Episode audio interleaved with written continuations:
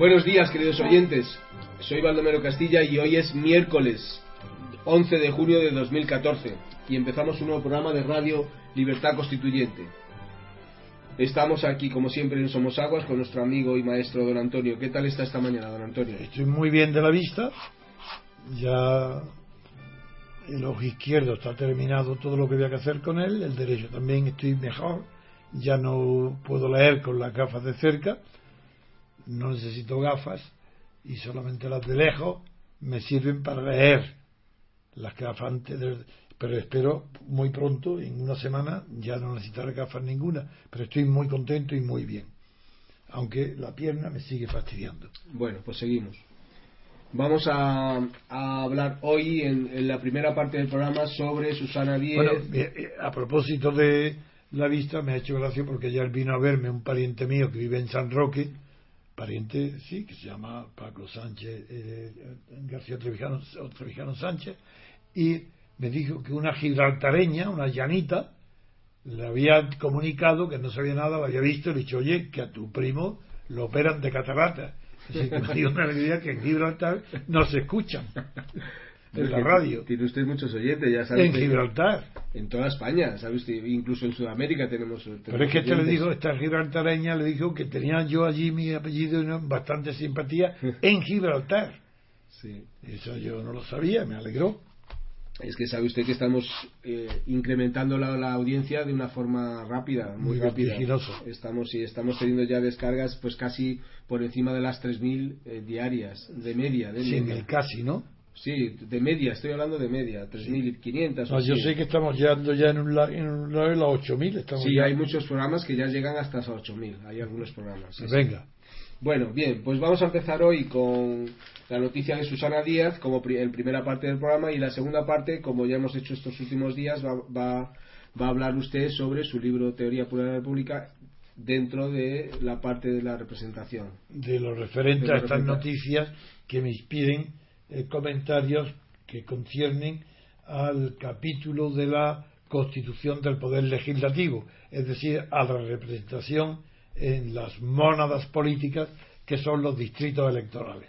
Bien, pues le voy a leer los titulares con respecto a Susana Díaz en el país y en el mundo y da, también le voy a dar un titular sobre, sobre la noticia de Artur Mas y, y, Durán Lleida, el, el polémico que, la polémica que tienen ahí a ver si, si demite o dimite con respecto a la independencia. Bueno, voy a empezar por los titulares sobre Susana Díaz en el país. Y el país titula en primera página Madina refuerza, eh, Madina se refiere a Eduardo Madina. Madina, es secretario general del de, grupo parlamentario del eh, PSOE en ese momento en el Congreso. Del grupo parlamentario. Eso. Que, eh, ¿Y, que, ¿Y, que, es una víctima del terrorismo? Sí, Madina sufrió Tiene una, una, pierna artificial, ¿no? Sí, sufrió un atentado hace unos años y una pierna de la, de la, la tiene amputada y, bueno, supongo que tendrá una prótesis. Eso, desde luego, da, es objeto de compasión y de lástima, y, pero no le da méritos especiales para ser elegido sobre otro. Lo que necesita es una compasión humana del sufrimiento que ha tenido este hombre. De luego, lo, lo, curioso del caso es que desde la juventud socialista hacia, hacia arriba ha subido, ha subido muy rápido. Es muy, ha sido Pero muy, probablemente, es muy rápido. probablemente habrá sido debido a esas circunstancias, lo cual sería injusto. Si es así, no. no. Pero, pero es, justo que, es justo que se le tenga simpatía y compasión.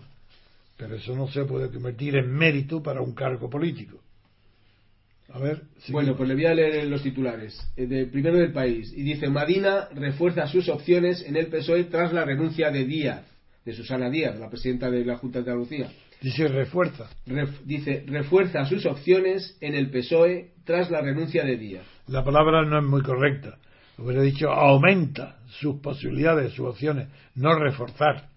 Porque si es reforzar, tenía una posición que es la misma de antes, que es más fuerte la de ahora pero si es que otro se retira, no es que sea más fuerte, es que han disminuido la fuerza de los contrarios. Es, ese titular no refleja como nunca, la prensa no sabe describir la realidad.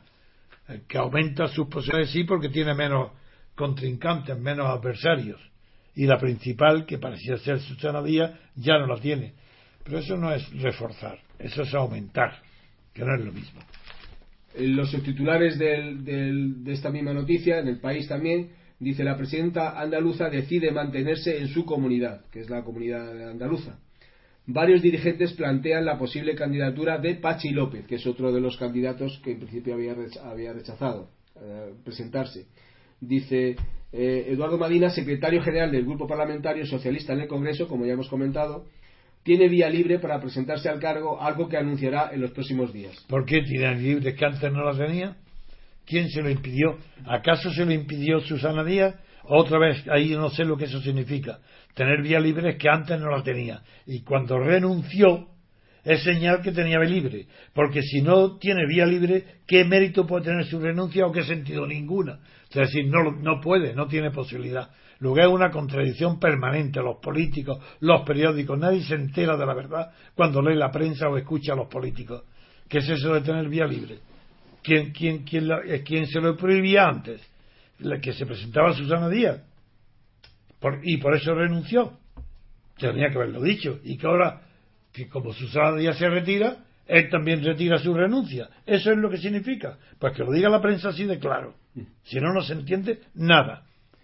Eh, eh, con respecto a Pachi López, eh, Susana Díaz almorzó, dice el país, que almorzó ayer con Pachi López, líder, líder de los socialistas vascos, a quien varios varones ya le han pedido, le han pedido que reconsidere su decisión de renunciar al liderazgo del PSOE.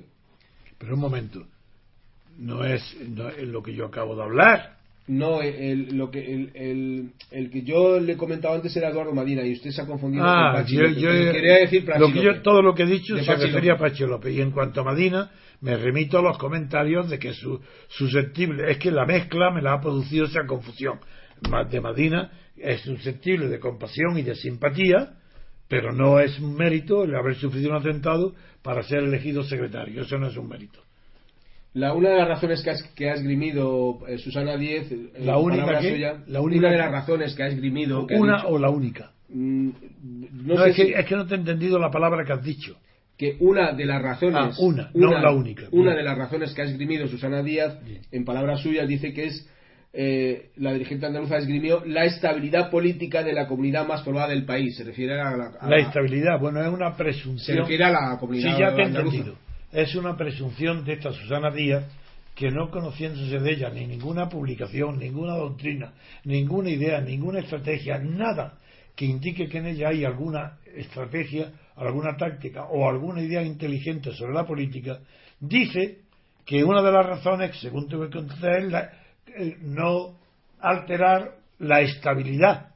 Luego, primero, eso supone que ella se considera indispensable para la estabilidad de Andalucía, lo cual es un elogio de sí misma. No debe hacerlo nunca un político. Segundo, esa estabilidad, ¿acaso no existía esa estabilidad antes de llegar ella? Pero si existía más votos, si los Chávez y los, y los Griñán tuvieron más votos que ella tiene hoy, ella primero todavía no ha sido votada. Pero en fin, la palabra estabilidad tampoco refleja la situación de una Junta Andalucía que desde hace 30, 40 años está regida por el mismo Partido Socialista. Vaya estabilidad, si allí no ha habido ningún cambio. Es decir, ¿cómo es? Es que si ya se va y desaparece la estabilidad, esa palabra indica que no es inteligente y que no sabe lo que dice. Ha pronunciado la palabra estabilidad, como podría haber dicho, eh, para evitar el derrumbamiento. ¿Qué es esto? No significa nada. Pues eh, antes de pasar al mundo, le comento, hay otros dos mm, pretendientes a la Secretaría General. Uno es el diputado por Madrid, Pedro Sánchez Castejón, que lo ha, presentado su, candidatura el, jueves, el jueves, pasado. Y hay otro que es el profesor decano de la, de la Facultad de Filosofía de la Universidad de Granada, José Antonio Pérez Tapias, que también lo presentó hace diez días. O sea, esos son los candidatos oficiales en principio que han presentado. Como no sabemos nada de ellos, nada más que se presume, aunque es una presunción, que si uno pertenece a la Comunidad de Madrid es que piensa que estaría apoyado por la Comunidad de Madrid, pero como no tiene ningún sentido no puedo opinar nada que tenga que sea digno de crédito ni de confianza en lo que yo pueda decir, así que no puedo decir nada sobre estos candidatos. Bien, pues con respecto a la misma noticia, El Mundo titula en primera página la abdicación de Susana Díaz. Bueno, eso es una metáfora graciosa, eh, con sentido del humor, que, siendo que ha habido dos abdicaciones. El rey Juan, eh, Carlos abdica de una posición que tiene, mientras que la metáfora graciosa pero incorrecta de Susana Díaz es que abdica de una posición que no tiene. Así que ese es el absurdo. Sí. Titula también El Mundo en primera página también, dice, la presidenta de la Junta decide no presentarse porque algunos andaluces le dicen, primero arregla esto. Eso es lo que le dicen los andaluces. Bueno, eso indica eh, la bajeza espiritual y cultural del mundo, que desde que desapareció Pedro J, su nivel ha descendido enormemente. No solo el, en el empleo del idioma español, que ya lo he señalado muchas veces, sino también en la elección de contenido y de titulares. ¿Cómo puede ser un titular? Vuelve a leer, veréis qué ridículo es. Léelo otra vez, Dice, la presidenta de la Junta decide no presentarse porque algunos andaluces le dicen, comilla, primero arregla esto. Es decir, algunos, porque algunos andaluces, pero ¿qué significado puede tener una pretendiente a ser directora o jefa del partido, si no ahora, dentro de un año, dos, tres o cuatro, diciendo porque algunos andaluces le dicen, pero ¿cómo? Es que, es que esto es, es, un chismorreo, ¿esto qué es? ¿Es un patio de vecinos? Que han dicho allí en Andalucía, en Sevilla, algunos andaluces o andaluces han dicho, oye, primero arregla esto. ¿Pero qué arregla? Luego, segundo, primero, que quién se cree que es para, para citar como fuente de autoridad una decisión tan importante como la de presentarse o no para presidir ser secretaria general, tener el poder personal dentro del PSOE, una es idiota, pero es que la otra es decir, primero arregla esto, luego ella está reconociendo que si lo que no se presenta es porque no porque sean algunos, sino que aunque hubieran sido todos, ella admite que no se va porque tiene que arreglar esto. Luego, primero arregla esto, pero se da cuenta que está reconociendo que está desarreglado y hasta tal punto está desarreglado que no puede irse sin peligro de derrumbe. ¿Qué significa esto? Una dirigente del PSOE que está reconociendo que no puede moverse de allí porque primero tiene que arreglar la situación del PSOE en Andalucía. Pues bueno, esta es una idiota, una trazada mental, porque si tiene mayoría o casi mayoría porque tiene unos votos que le faltan de Izquierda Unida, ¿a qué viene a hablar de inestabilidad? Primero arregla esto, pero si está estable. En fin. Nada. esta mujer demuestra que no es inteligente y que además que no tiene cultura política por el lenguaje que emplea tan impropio de un dirigente, de un aspirante a dirigir algo que se llama un partido. Pues dice el mundo también, malestar de los varones que respaldaron su candidatura y de los expresidentes Felipe González y Zapatero, que apoyaban la candidatura de Susana Díez. Se han quedado la palabra malestar. tampoco significa nada Malestar es lo contrario, lo contrario de bienestar. Malestar es que se encuentran mal. Una cosa es encontrarse mal, porque no están bien, y otra cosa estar eh, irritados, disgustados, descontentos, ofendidos, hay, eh, desestimados, despreciados por su Díaz. Esa es otra cuestión, que no tiene nada que ver con el empleo que dicen que, se encuentran, como ha dicho la palabra exacta. Es, dice, malestar de los varones que respaldaron su candidatura. Sí, sí, malestar, malestar. Eso no significa malestar, es algo mucho más grave. Se trata de un partido político. Aquí no se trata de un equipo de fútbol y que la directiva ha elegido de presidente a, a fulano de tal el lenguaje de Esto no es, es un partido político y un partido político estatal. Y es decir, un órgano del Estado. De su futuro puede depender el futuro del Estado español, el futuro del régimen de partido, el futuro de la monarquía. Y sobre eso se habla. Uno, uno habla de que algunos andaluces le dicen que arregle esto y otros dicen, hombre, estoy molesto, me estoy, no estoy bien, no, no, estoy, no tengo bienestar, tengo malestar porque Susana Díaz no me ha escuchado mi apoyo, ha despreciado mi apoyo pues vaya también dirigentes de partidos que emplean términos que indican, por un lado, que la situación del PSOE es tan mala en Andalucía, dos, que los que le aconsejaron a Susana Díaz que abandonara Andalucía para irse a presentarse de candidata general del PSOE, desconoce estos, estos, entre ellos Felipe González y Zapatero, desconocen que el partido andaluz se encuentra tan mal porque si lo hubieran sabido, no se le hubiera ocurrido proponerla a ella, ni animarla a que se presentara para la Secretaría General del Partido Central en Madrid. Luego, algo aquí falla. O es Susana Díaz la que no tiene idea de dónde está, o son los dirigentes Felipe González, eh, Zapatero y todos los demás que no conocen dónde está el Soy de Andalucía. eso es lo que revela las palabras tan superficiales y tan inadecuadas que pronuncian todo el mundo dedicado a la política. No saben de lo que hablan, ni saben hablar con precisión. Y sus palabras lo que introducen es confusión, eh, preocupación, miedo, desconcierto, falta de dominio de las situaciones. Eso es lo que revelan las palabras de todos, de Felipe, de Zapatero, de Susana Díaz, de todos. Esperemos que el silencio de Madina eh, prometa cosas mejores. Sí, eh, le voy a leer también un párrafo que viene en la primera en la portada del Mundo, a ver qué, criterio tiene usted. Dice, dice el Mundo. Dice, Díaz abandona ante la evidencia de que no iba a ser líder del PSOE por aclamación. No ha conseguido que su adversario, Eduardo Madina, se retire. Por eso, y ante los riesgos de una batalla que podría dañar su propia imagen, tira la, la toalla con un único argumento. Su prioridad es Andalucía. Sí, eso tiene más sentido. Eso puede ser que sea la verdad y que todo lo que hasta ahora hemos comentado es la prueba de que la mentira se descubre enseguida. Es como es imposible que sea verdad todo lo que he dicho de estos pobres tontos. La verdad tiene que ser esta que dice el mundo. Y es que Susana Díaz tira la toalla porque no ha tenido la eh, representación unánime. Y como Badina no la ha representado, ella pues, dice, no me dedico, y inventa la teoría de que primero Andalucía. Pero yo creo que la verdad es lo que dice Mundo.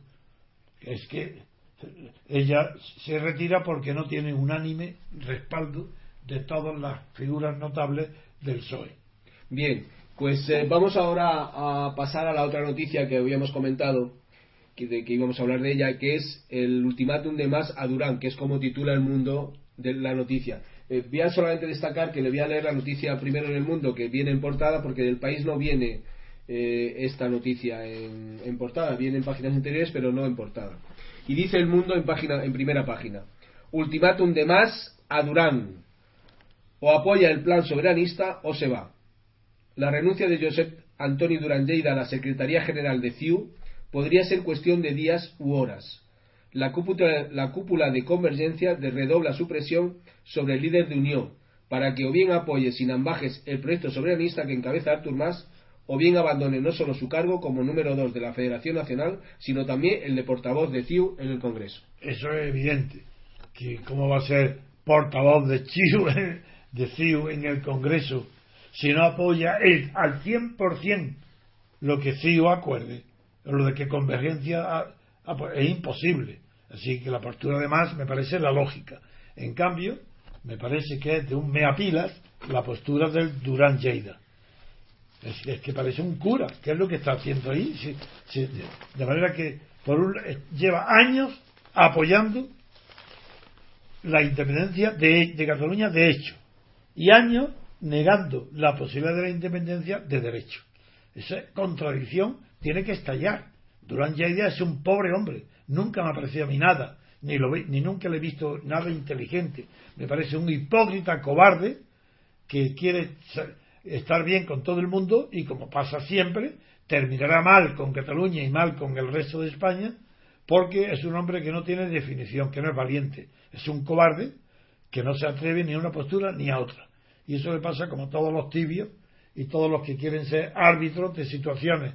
Él ha querido ser árbitro para mandar más y eso es un error porque eso solamente es válido esa postura de no definirse en los momentos de tranquilidad total donde no hay una lucha fuerte de intereses.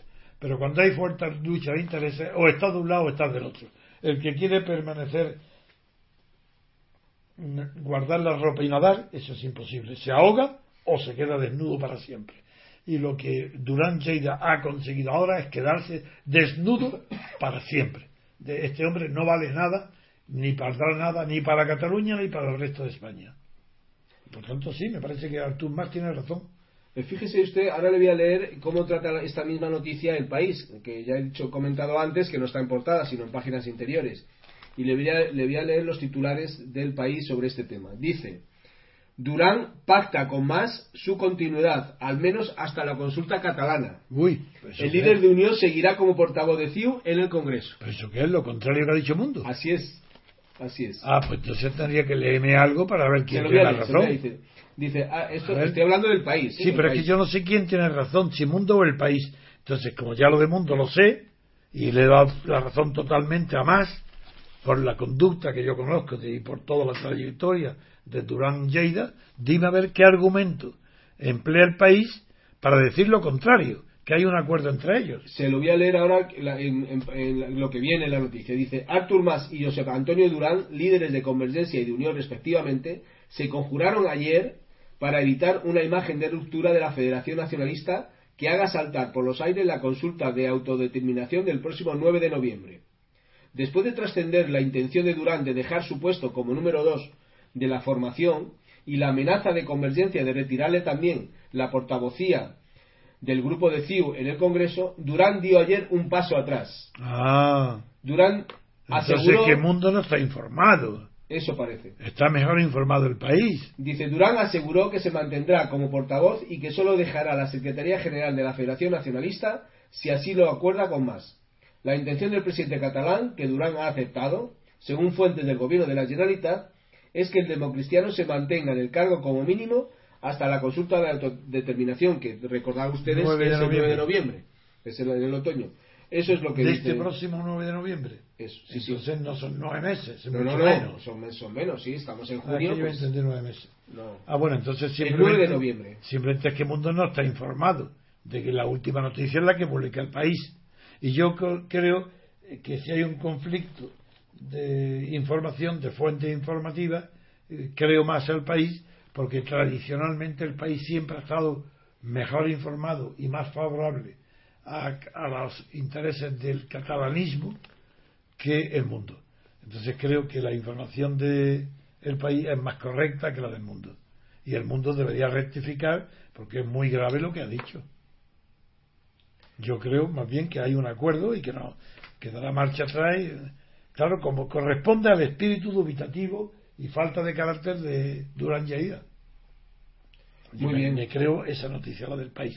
Bien, pues vamos a hacer una pausa, ponemos un poquito de música y seguimos con el tema de la teoría de la república, la parte de... No, vamos a continuar desarrollando las ideas en torno a la representación política, es decir, a la manera en cómo se va a constituir el poder legislativo.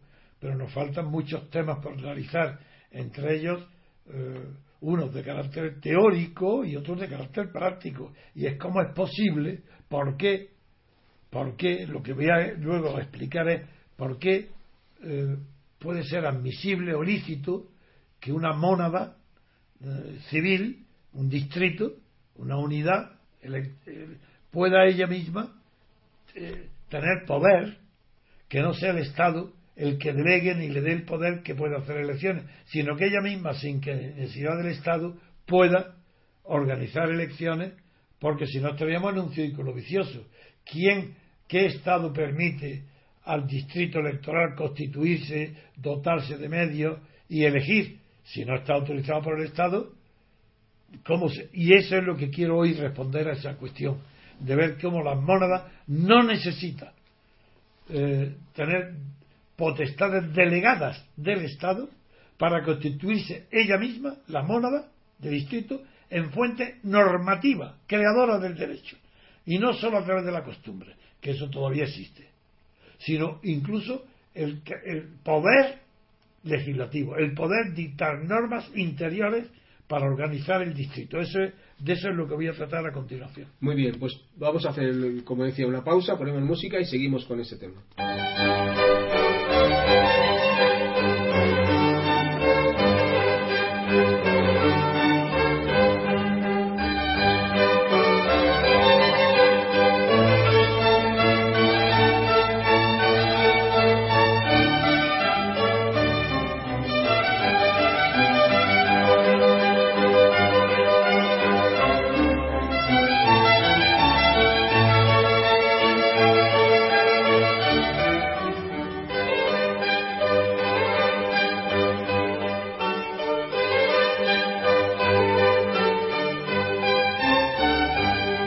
Pues queridos oyentes, siguiendo con el programa, eh, voy a leer, don Antonio, si usted está de acuerdo, un par de párrafos de su libro Teoría Pura de la República, para que usted los comente con más detalle. Y eh, los párrafos dicen sí, dicen así.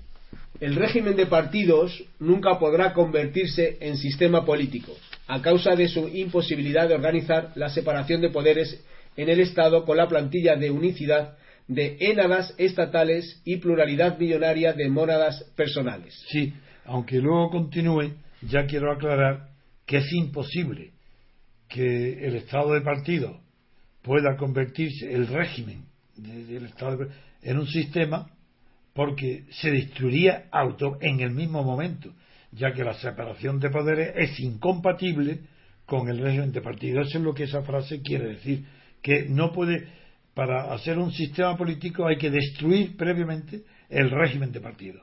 Del régimen de partidos por vía de reforma, como pretenden pues, Rosa. Podemos, por ejemplo. Podemos, eso, es imposible, porque implica la propia destrucción del régimen de partidos.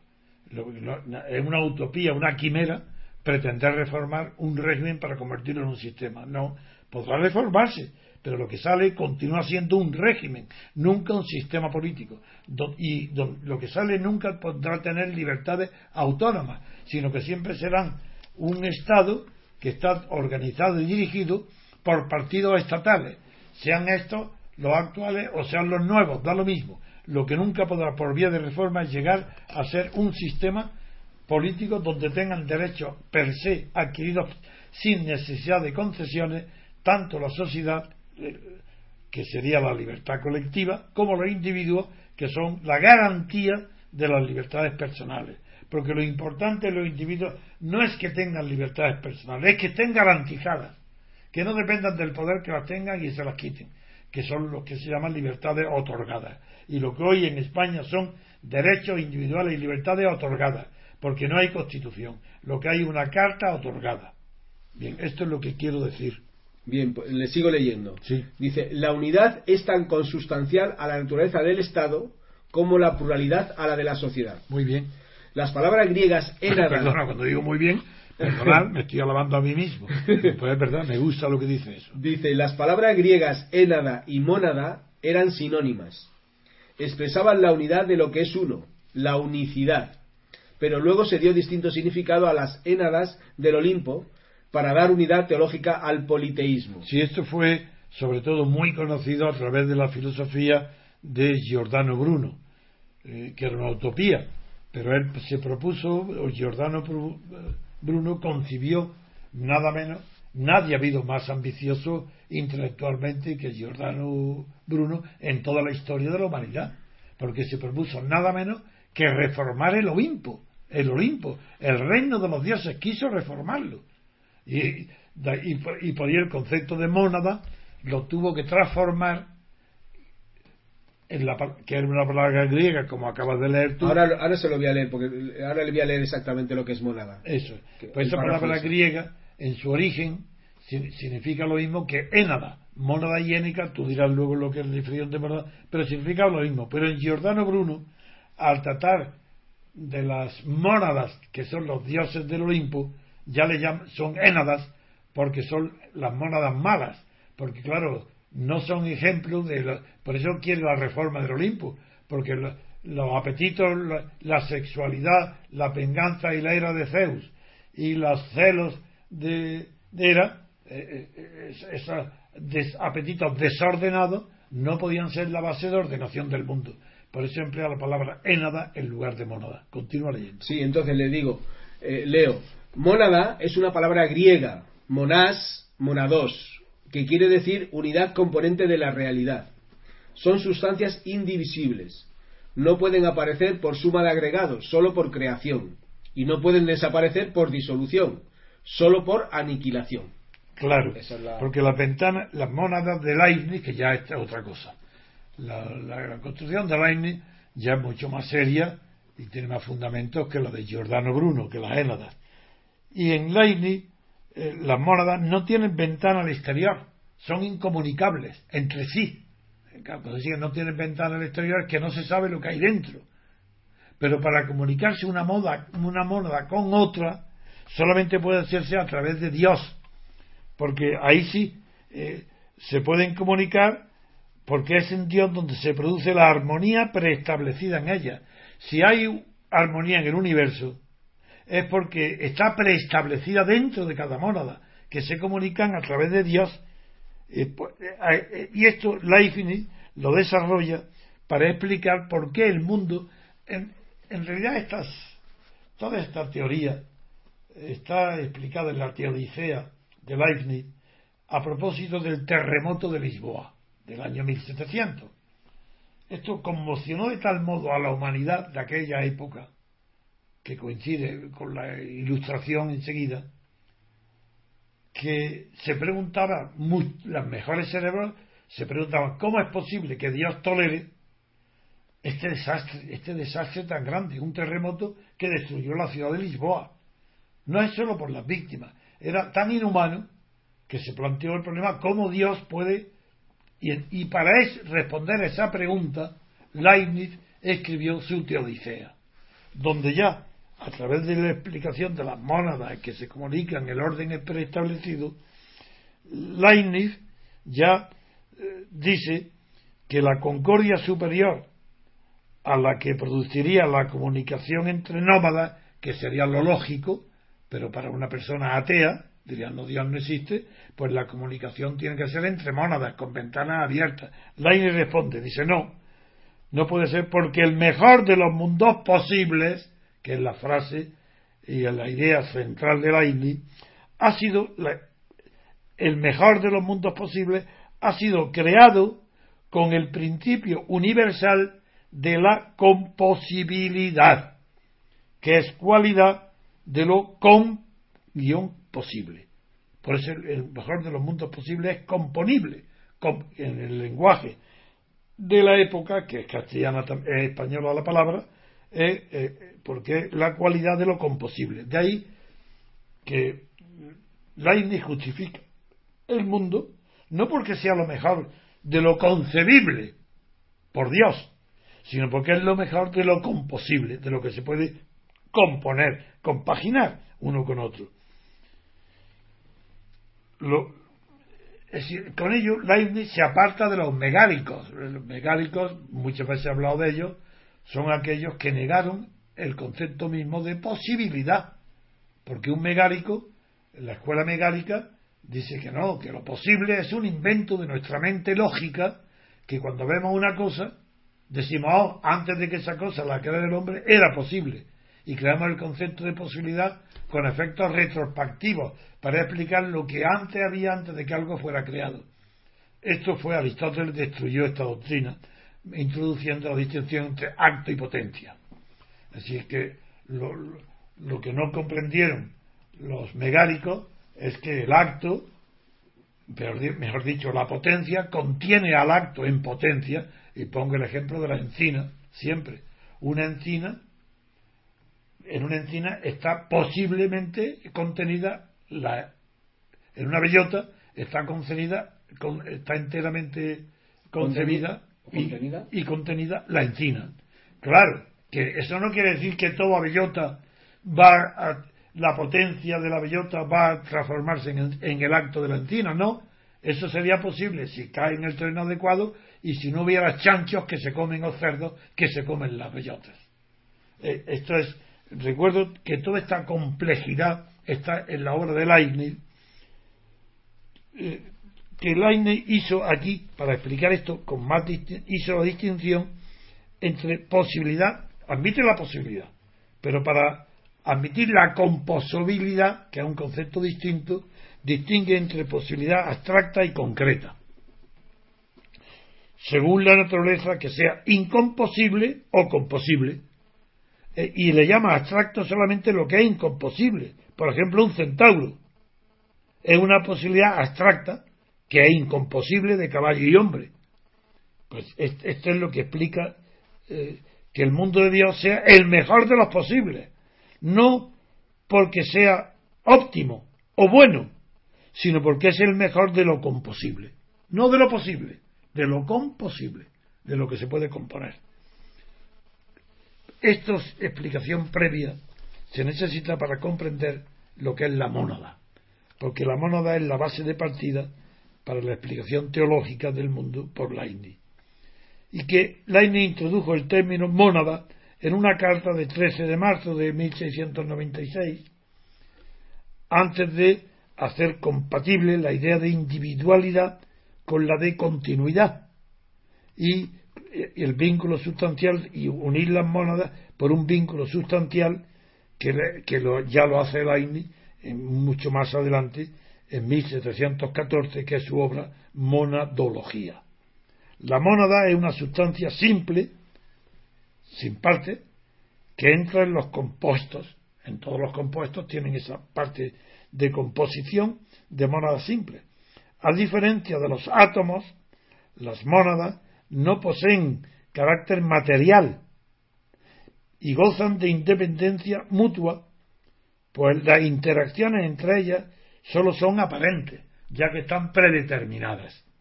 Esa es la teoría, pues mediante unas instrucciones en su nacimiento puestas por Dios, claro, que es la armonía, que es la armonía preestablecida entre mónadas. Estas instrucciones divinas de la mónada de Dios pueden entenderse como análogas al, al átomo o al código genético. Hoy podemos que tienen unas instrucciones, es fácil de comprender. En un código genético está contenida la vida futura. Pues eso, así concibe más o menos aproximadamente Leibniz la vida de la mónada creada por Dios. Cada mónada es para Leibniz un pequeño espejo del universo. Las mónadas son necesariamente pequeñas y de ahí que coge el nombre. De ahí también saco yo la idea de que la unidad política de poder, el distrito electoral, es necesariamente pequeño. Si no, no sería, no sería posible componer un Estado, componer un sistema político y no simplemente un régimen de poder. Para ello tienen que ser las mónadas electorales, tienen que ser necesariamente pequeñas. En fin, hay una cosa curiosa que, aunque es muy culta, pero no me resisto a nombrarla, que tres genios, grandes genios, coinciden en el tiempo. No solo Leibniz, Spinoza y Locke, sino que entre ellos se establecen correspondencia y conocimiento en los que Leibniz quedó anticuado porque al aceptar el dualismo cartesiano contra el monismo de Spinoza, que es materialista, pues quedó fuera del progreso. En cambio, mucho más suerte que ellos tuvo Locke, el filósofo inglés, que, que tuvo delicadeza, que tuvo mucha delicadeza para cuando publicó los nuevos ensayos sobre el, sobre el entendimiento humano, para no rebatir los argumentos de Leibniz, porque éste ya no podía responderle. Es decir, tres genios tan cercanos en el mundo temporal como Leibniz, Spinoza, Locke, interpretaron el mundo de una manera tan lejana en el mundo que concebían. El de mayor amplitud de intereses cultural y de inspiración científica, que sin duda ninguna fue Leibniz, aún siguió apegado a la escolástica y quedó fuera del mundo moderno, de la influencia moderna. Aunque hay de recordar como español que el filósofo español de la escolástica Suárez, Francisco Suárez, tuvo una influencia muy grande en la filosofía de, la, de eh, Leibniz. Pues le voy a leer. Pero, perdón, perdón, perdón, pero al no rebasar la dimensión individual de las libertades, porque Leibniz no rebasó en las mónadas la libertad individual de la mónada con instrucciones concretas como un átomo o como un código genético. Pues al, quedarse limitado a esa dimensión individual de la mónada, Leibniz desconoció la libertad política colectiva. De esa manera quedó fuera del pensamiento moderno.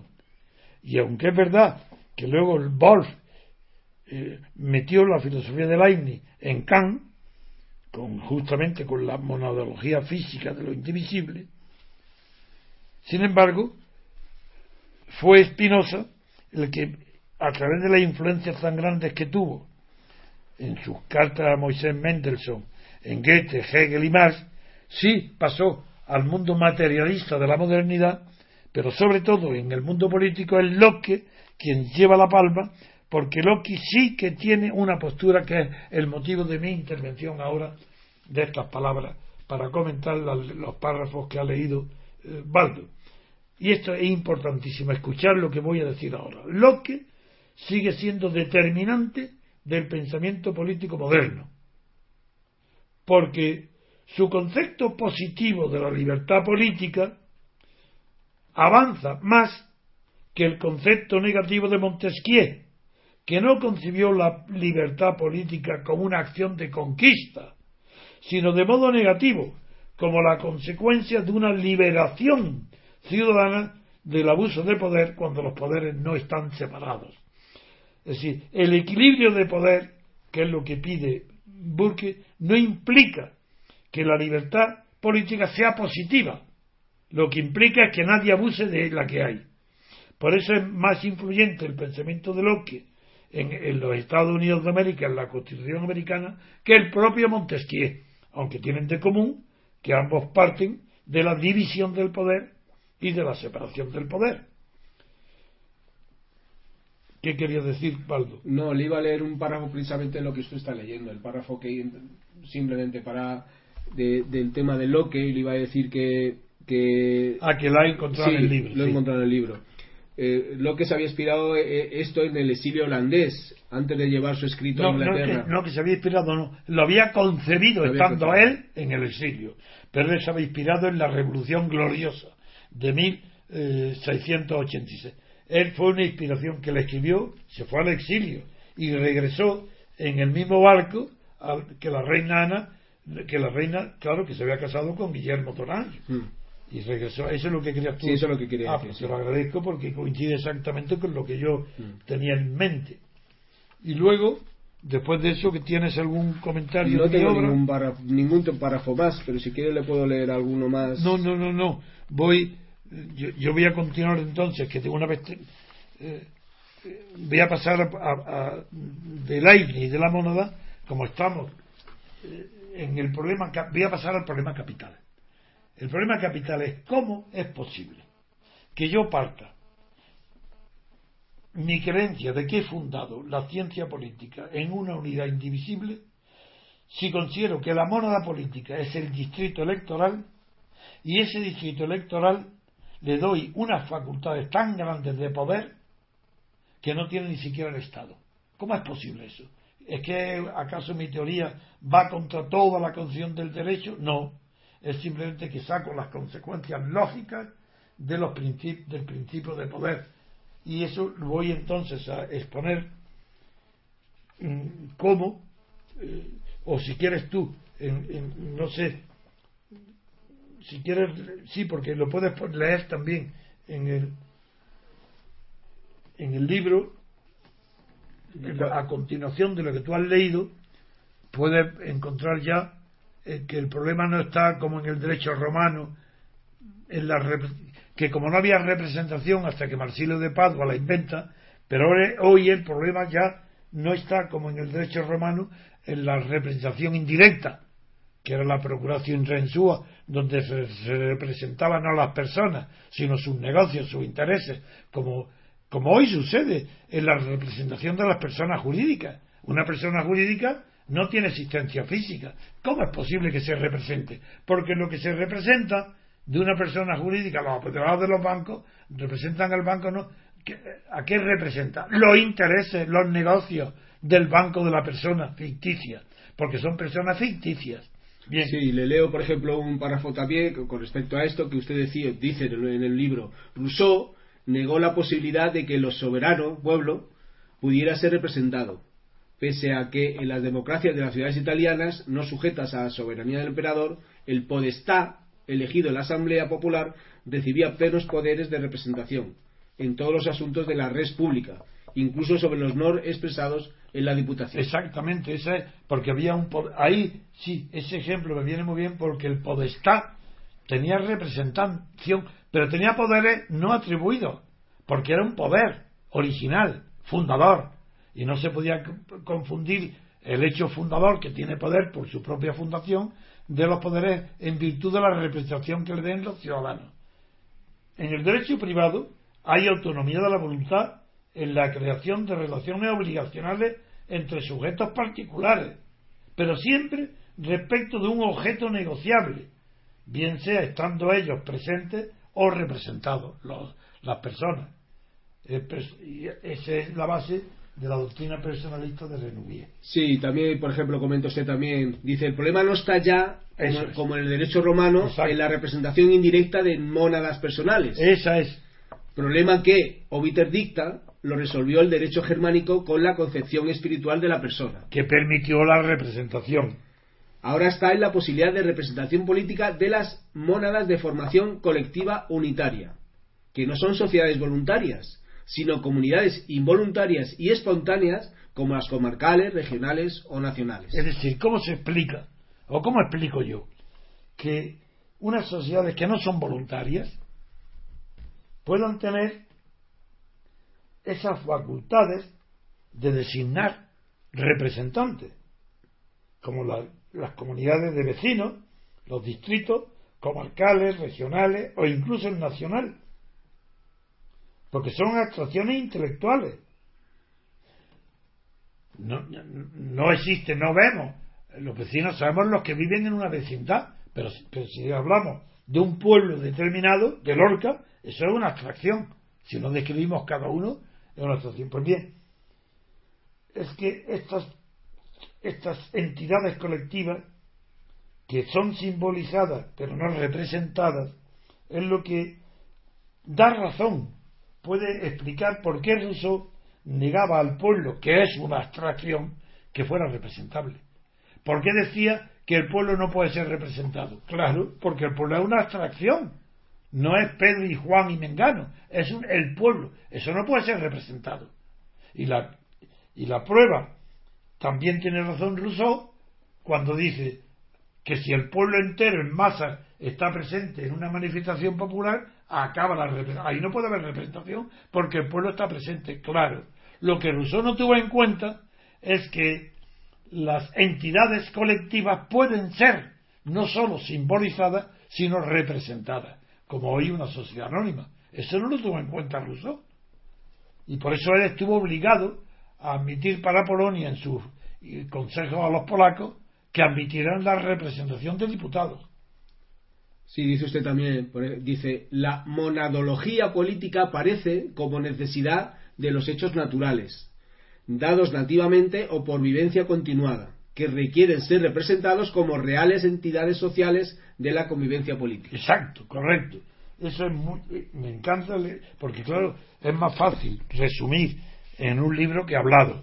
Pero continúo ese pensamiento eh, con una, unas reflexiones que son poéticas pero que son verdad. La territorialidad.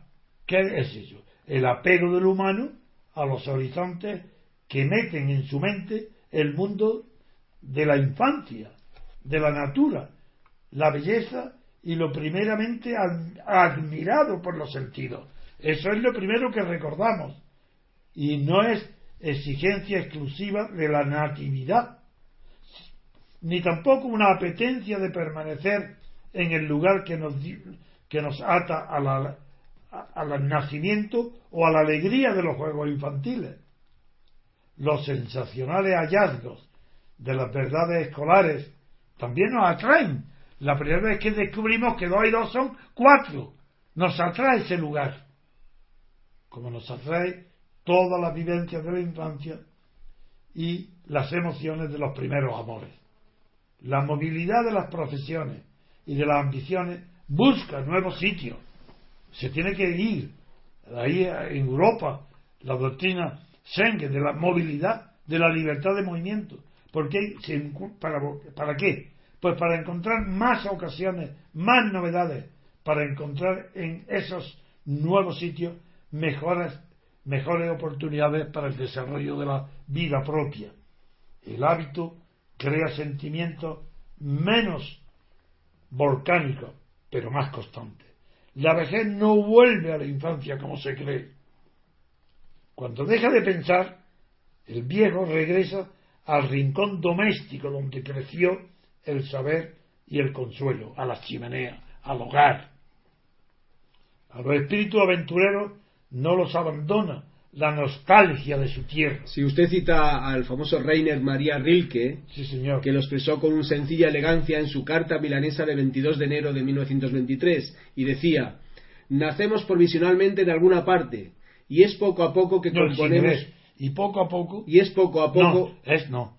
Y, es poco a poco. ¿Dónde lo dice eso? Ah, yo estoy leyendo... No. Es poco a poco que componemos dentro de nosotros el lugar de nuestro origen para nacer allí después, y cada día más definitivamente. Es verdad que los recuerdos, la vivencia de los recuerdos, la nostalgia de los recuerdos, nos hace vivir con una intensidad mayor los sitios donde no nacimos.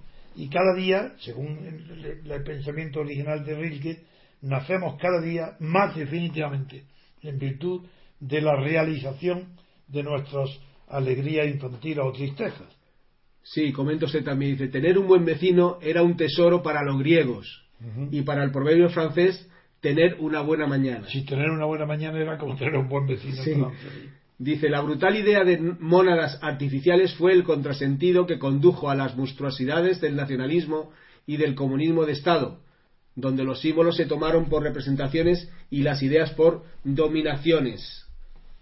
Las clases sociales, sean campesinas, burguesas o proletarias, no son mónadas representables.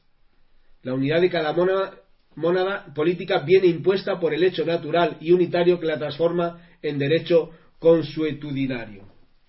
Sí, sí, eh, es lo que empecé diciendo, que la comunidad vecinal es, anterior al Estado. Eh, este es el tema. ¿Yo en qué me he basado? Para descubrir en el distrito electoral la base de la ciencia política. Pues simplemente en que la comunidad la, vecinal es anterior al Estado. Los derechos a su representación política no pueden venir de concesiones o delegaciones del Estado que no existía. Nada importa a estos efectos que el derecho positivo haya abolido las costumbres municipales, contraleguen o sin eleguen. La comunidad local constituyente de la mónada vecinal sigue estando legitimada únicamente por el hecho, dado por nacimiento o vivencia continuada, de vivir unitaria y plenamente el asunto común de lo republicano, inmediatamente vivido y experimentado. Y se pregunta usted también, se pregunta, ¿tienen los vecinos el derecho de elegir a su ayuntamiento porque el Estado se lo otorga o porque le es propio como derecho expandido a lo humano por la naturaleza? El acento está bien, para que se entienda bien el acento, porque el Estado se lo otorga o porque le es propio como derecho expandido a lo humano por la propia naturaleza, como los animales. ¿De dónde proviene ese supuesto derecho natural? Por eso es natural. ¿De dónde proviene? ¿Del ordenamiento jurídico del Estado? Imposible. Si no existía el Estado y este sentimiento común ya existía en las comunidades proviene de la condición vecinal de su agrupación en mónada, pequeña, espontánea y republicana? Por supuesto que sí. La noción de la autonomía municipal es la misma que tuvo la autonomía nacional cuando se suprimió en la Revolución Francesa la monarquía. Ya no se sabía lo que era, ni, no se empleaba ni la palabra república ni monarquía. No se empleaba ni siquiera la palabra gobierno. Se, se empleó la expresión gouvernement, gobernación, lo que hoy se dice por gobernanza, para poder rellenar el vacío mental que produjo la muerte de Luis XVI. Esa es la realidad, porque una vez constituido el Estado, las asociaciones y agrupaciones inferiores nacen ya bajo el imperio del orden jurídico estatal, pero antes, eso es lo que yo he resuelto, antes no nacen en virtud de una delegación, son ya tienen existencia per se propia, como pasó en las colonias inglesas de la independencia de Norteamérica, que se organizaron las comunidades sin que el Estado que no existía lo autorizara, ni tampoco le utilizaba esos derechos la metrópoli inglesa, que le negó la igualdad con los ciudadanos. Y sin embargo, aquellos colonos organizaron jurídicamente su distrito comunal y, el poder de representación que tiene en ese distrito lo daba ya el hecho de que fuera un poder autónomo. Antes de ser representativo era poder en las comunidades, en los colonos de Norteamérica. Y el, este es lo que yo he querido explicar a fondo cuando he aplicado la idea monádica, la idea de mónada, al distrito electoral. Porque no es el Estado, no es el Estado el que le da la autorización a la agrupación vecinal para que se organice.